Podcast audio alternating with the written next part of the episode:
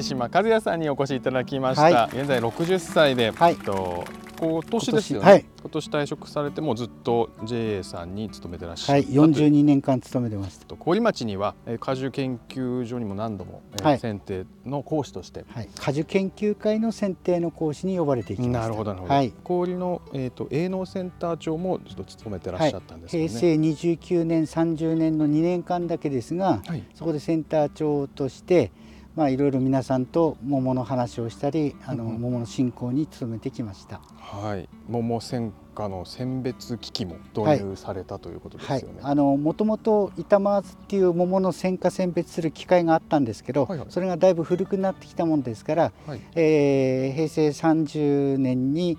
話をして令和元年には導入をして現在も稼働しています。何回かリニューアルされてるんですもんね。そうですねもともとは、えー、氷は平成4年5年頃から使ってたんですけど、ええ。それをまず昔はこうゴロゴロって転がすような機械だったんですけど、うん。桃をね、うんうんうん。それでは傷んでしまいますので、はい。平成17年には氷の強船上に傷まずって言って桃が傷まないでそのまま移動する機械。それをリニューアルして、えー令和元年にまたあの導入しました。回転寿司のレールみたいな感じそうですいいです。か。そうですそのままこうシャラシャラシャラシャラそうそうその通りです。うんうん。はい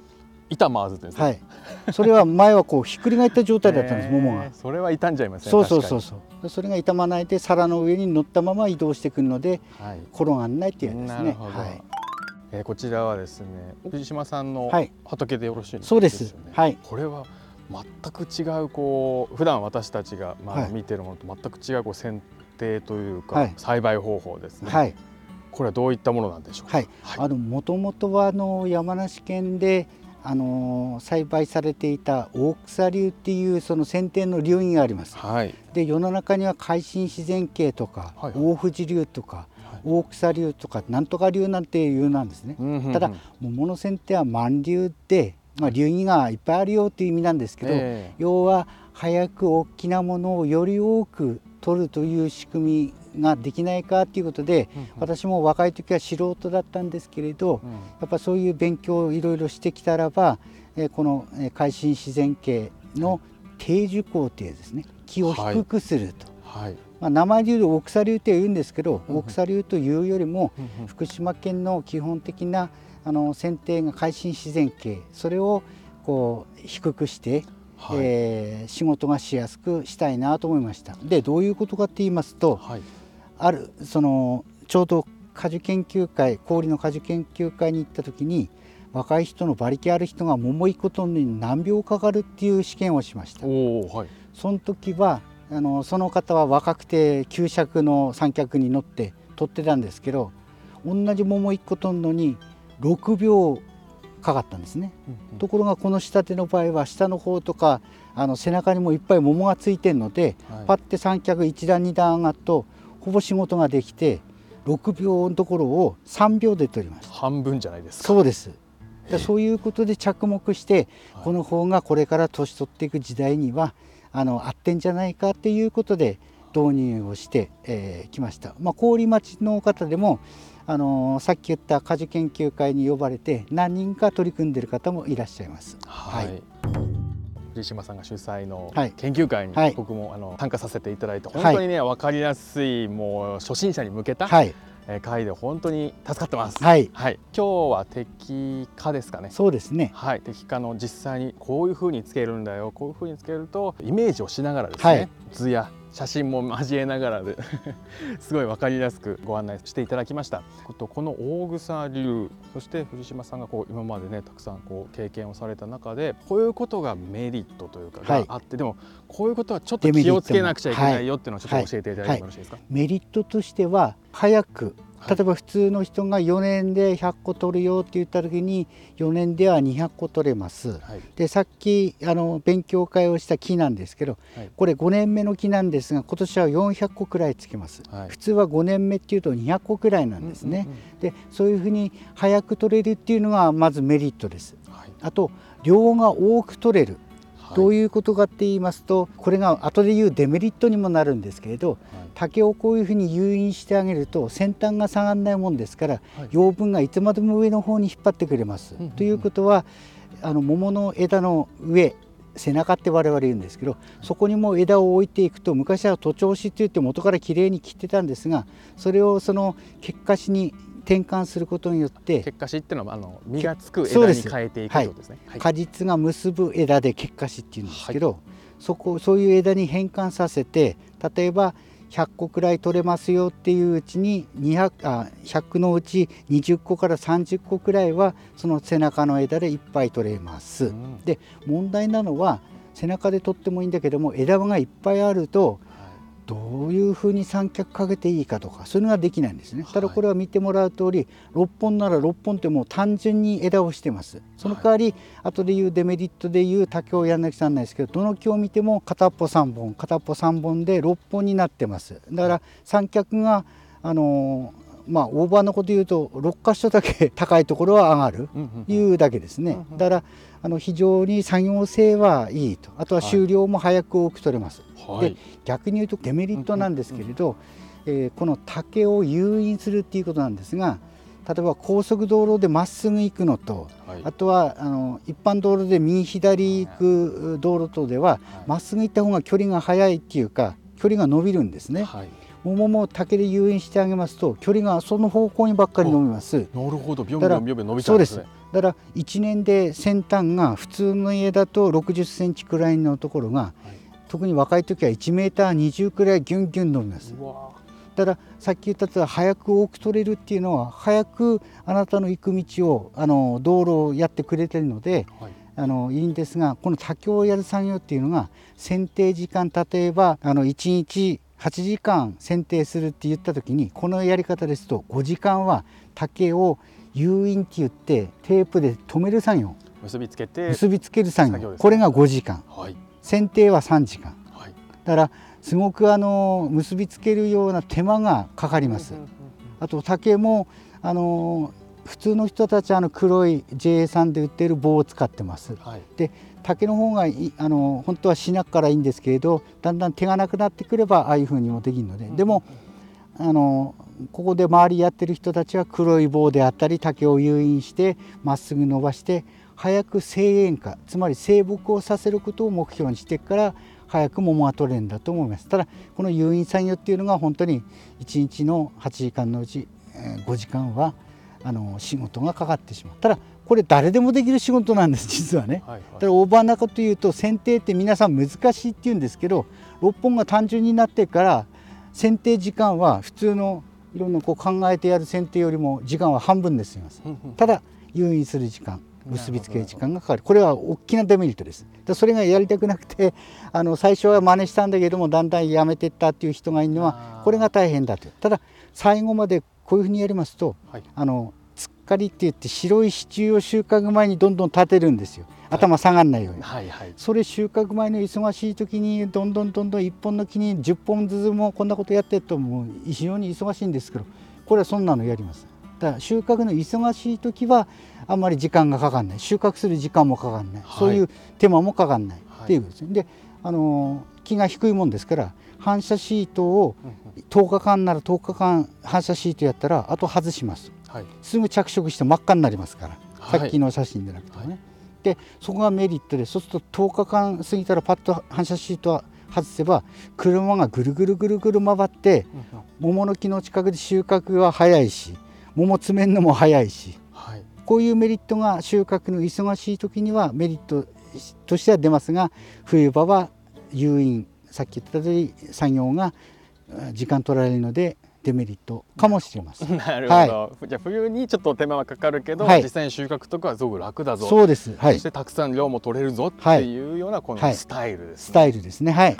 おすすめしていただける農具や工具とかってありますか、あのー、若い時はいろいろ開発したのでもう開発に携わっていらっしゃったんですか？はい。あのー、反射シートってシートを敷くんですよね、はい、それにこうピンを刺すんですよ。飛ばないように。はい、丸があちこちあるんですけど、はい、それこうやる時はいいんですけど脱ぐ時大変なんですよね、えー、それをこうフックみたいなの先端につけて腰曲がんないでこう取るようにはしました。これとんのって結構大変なんですよ。こうかがんでやるそうですよね。それをペグとかでもそうですね。そうですそれをこう立つ状態でピーンとこう抜けるやつを作りましたね。開発をされたんですか？そうですね。こういうの作ってやろうねって言ってもうもう一般的に今売ってますけれど、は一番最初に私がこういうの作ってって頼んだのが平成16年だったかな。うんうんあの実際現代農業っていうやつで16年か17年かちょっと忘れましたけど、はい。その頃にも載ってます。あ。藤島さんが開発した開発した、はい。そのシートを止めるピンを抜く。抜く1000円ですけどね。あ1000円で。今は1100円か1200円かわ忘れましたけどそアルミなんですよ。アルミ製じゃあ軽い。簡単そうそうそう。あいいですね。だから仕事を楽にしさっきも桃の話もしましたけれど、はい。あの農具の話で本当はもっと何かあったかもしれないけどちょっとパッて思いついたのが今そのピンの話になりましたけどね。うん楽ですね。アル楽ミでしかもそれで1000円お買い得ですね。そう。立ったままできるからね。減らすとその辺にバケツ置いてこうやってピンでこうやってこうできますから ちょっとラジオなんでこうって言われたらあそうだね。はいは わかんないけど、でもそれは抜きやすそうね、い抜きやすそうなのはあります。腰をつまりその腰をかがんでやるっていうのが非常に大変。確かに。あとは桃もあの三脚も八尺九尺って言って、はい。もう3メーター以上の三脚に登るのは例えば桃の袋を1枚2枚かけるのに8段も上がって8段も下がってくるっていう作業ですから。でさっき言った通りある人は高い木だと1個取るのに6秒かかったよ。片っぽは3秒だったよ。とはい。当たり前ですよ。ねそこにいっぱいになってればここでパッパッパって取れあの失礼あの低い方は早く取れるっていうのはこんなの当たり前で。で昔となんで違うかっていうと昔は低いところには桃を鳴らせなかったんですね。当然、はい。下の階とかなんかもありますけれど低いところがどんどんどんどん上げて目の高さまでなるところがないよっていう木が古い木はあるんですよ。はい。ただこれは最初からずっと背中背中ってね木の上にも小さい小枝を置いて、え日焼けをさせないということもあったので、あの楽になる。だからつまりさっき言った動画の話じゃなくても腰をかがんで一本一本釜みたいなので取るというよりも腰をかがまないでやるとかそういう話はずんずんやってきましたあと強線上ではこれまた作業時間は3分の2にしましたね。すごいですよね、うん。そういうもう抜本的な改革だったり、はい。その作業効率性だったり、はい。そういうところに目を向けて、はい。そしてじゃあどうやったらここで先ほどね、単価の話もはい。伺いましたけど、はい。どうやったらこの量と単価も上がって、はい。その農家さんたちに還元していこそうっていうのがすごくこうあの情熱としてそはい。してあの、大切にしているポイントとして、はい。すごくあの伝わりますね。3つの項目があって1つは生産体制の構築をしていきましょう、まあ、これ桃の話ですね、はい、2番目は強制体制。強制上で早く仕事終わって早くうん労務者が帰れる。つまり、あの支払い賃金を少なくしましょう、はい。まあ、コストの低減ですね、はい。3番目は販売体制の構築。はい。生産をして強制をして販売をする。この3つがポイントなんですよ、私昔からそれを目標にしたんですけれど、生産体制の構築っていうのは今まで話した通りいかに早く楽に大きいものも甘いものを大量に一人早く取るかっていうことですね、はい。でみんなが取ればいいとだからいろんなことやってきたんですけど系統選抜っていうのにもいっぱい力を入れました。これは郡町でも私らの先輩と一緒にやってきたんですけどはい。系統選抜ってすごく大事なことではい、桃優れた品種があそうそう。るとそうつまり桃でいうと優れた品種つまり系統同じ暁っていう品種でも、はい。この人作って300個取れて特殊18玉15玉ばっかり取れますよっていう木とはい200個しか取れなくて20玉しか取れないっていう系統があるんです。はいはいでこれをどういうふうにつくかっていうと毎年その桃を眺めてここはうんと大きいのがいっぱいなるよっていう品種を探します。はいでこれはどういうことかっていうと今適来適化あとは収穫ってなる間にはいいっぱい仕事をしないといい桃が取れないっていうことではなくて仕事が遅くても多少いっぱいつけても桃が大きくていっぱい量が出るっていうのはいい系統なんですよ。ふんその系統選抜っていうのは毎年やってました現役の時。大きいいかに大きいのをつあの収穫するかそういう系統を探して桃って一枝一枝取るとそこの枝をあの子孫にこうつなげられるんですね挿し木っていうんですけど、はいそういうことができます。でそれを何回も系統選抜してもうどこどこの産地は大玉ばっかり出るよっていうことが人の手が遅いんではなくてその系統が良かったから大玉になったということになりました。で今度はあのやっぱり系統選抜をして大きければ高いはい甘ければ高いただその当時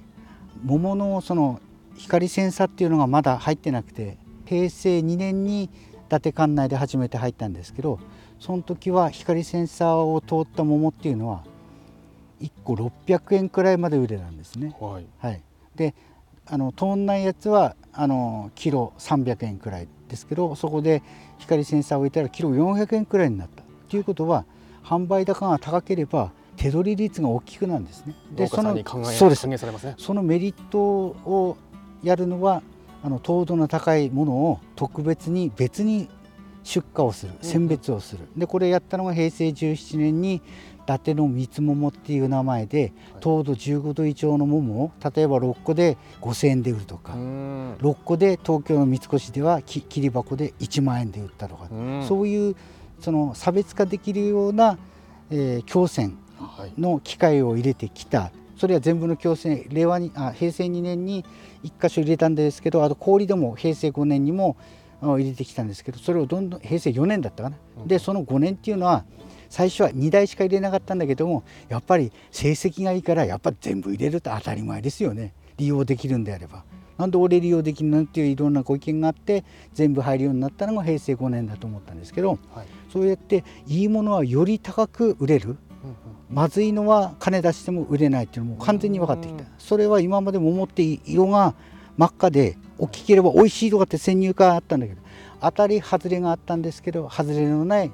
あの選果選別強選体制出荷体制にしてた。で最後販売体制っていうのは例えばそういういい桃は普通はキロ400円だけれどもこれは1個600円で売れるっていうのを例えば全体の100のうち15%がその高く売れるやつ、普通のキロ400円だけれどもその15度以上の桃をいっぱい作るとキロ800円くらいになる、まあ、それを氷の皆さんは特に大きい桃甘い桃を作るのにすごく情熱をかけて、うんその光センサーっていうのを大いに活用したあの営農センター桃生産部会だと思いますね。で最後になんですけども、えーこれからですね農業を始めたり郡町であの桃をやりたいっていう方々に向けてちょっとメッセージをいただいてもよろしいですか？はい。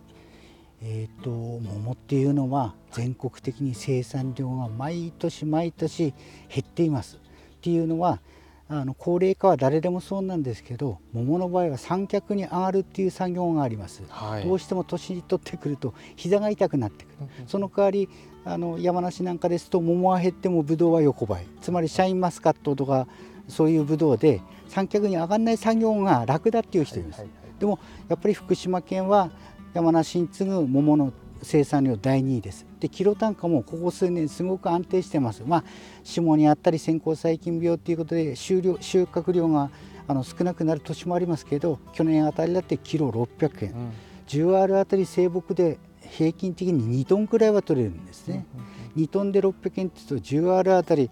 120万の売り上げができます。まあ、これ計算やっぱりし新規収納するにあたって私は数字とか計算っていうのをうんと大事にするんですね、はい。指導会でもこれ何本でこれ1個これ何本でこれ1個っていう具体的に数字を出すんですけど、はい。新規収終了する方についても桃が儲かるんだ。楽に早く多く取れるっていうことの巧妙が見える。また指導が分かれば俺もやってみっかなということになってくると思います。で、はい。そういう情報交換をしてさらに郡町の桃がますますあの新規も含めてはい。あのー栽培が多くなるのを期待したいなってんだら若い人たちにも昔はどっちかっていうと苦労して三脚も高いところに上がったり、一生懸命あの桃いっぱい植えればいいからっていうと今度トラックも入っていけなかったけども今は広く植えて低くなってますからトラックぐりぐり回れるので仕事の時間が早くなります。だからそうやって楽して高い桃を多く取って農業収入いわゆる桃産業として成り立つように新しいあの後継者の皆さんにも頑張ってほしいなと思ってます。ありがとうございます。すごいなんか勇気がつけられましたしはい、あととにかくあの飯島さんすごいわかりやすいですねい。やいやとんでもございませんど。こかで修行されてなんかトークの修行されてたんですか？いやそうではなくて実は私はあのうちが農家でもないし農業の大学も行ってないんですよ。ただ問題なのはあの普通の高校の商業に行ってたんですね。はいはいはい。でそこでそろばん勘定と、うんうん。あとは流通関係っていうのは高校生でも一応勉強するんですよ。でそういうのを一生懸命勉強していけばその国語力だけではダメだと。はい。夢み夢物語ではなくて数字で確実に言っておかないと説得性も出ない。はい。いうことが大事だ。それだと素人の人また初心者の人も分かりやすいんですよね桃いいからやってみないかってじゃあ何本なってどうなのってこう誰だって聞きますよねじゃあここに18玉100個取りたい時どうすんのってこれはこれで、えー4本単価子4本に1個だよ超過子は3つだよ下向きにすれば下に当たんないんだよとかそういうのを一つ一つ分かりやすく説明していけば新規就農者の皆さんもはい分かりやすいのかなと思っていろいろ喋る時は気をつけてます。はい、ありがとうございます。じゃあこれから今ね、えっ、と今回2回目でしたっけ？はい今年1年間を通してそうです藤島塾というはい、はい、これからもお世話になります。はい、わかりまし。願いしますよろしくお願いします。はいありがとうございます。はい、ありがとうございます。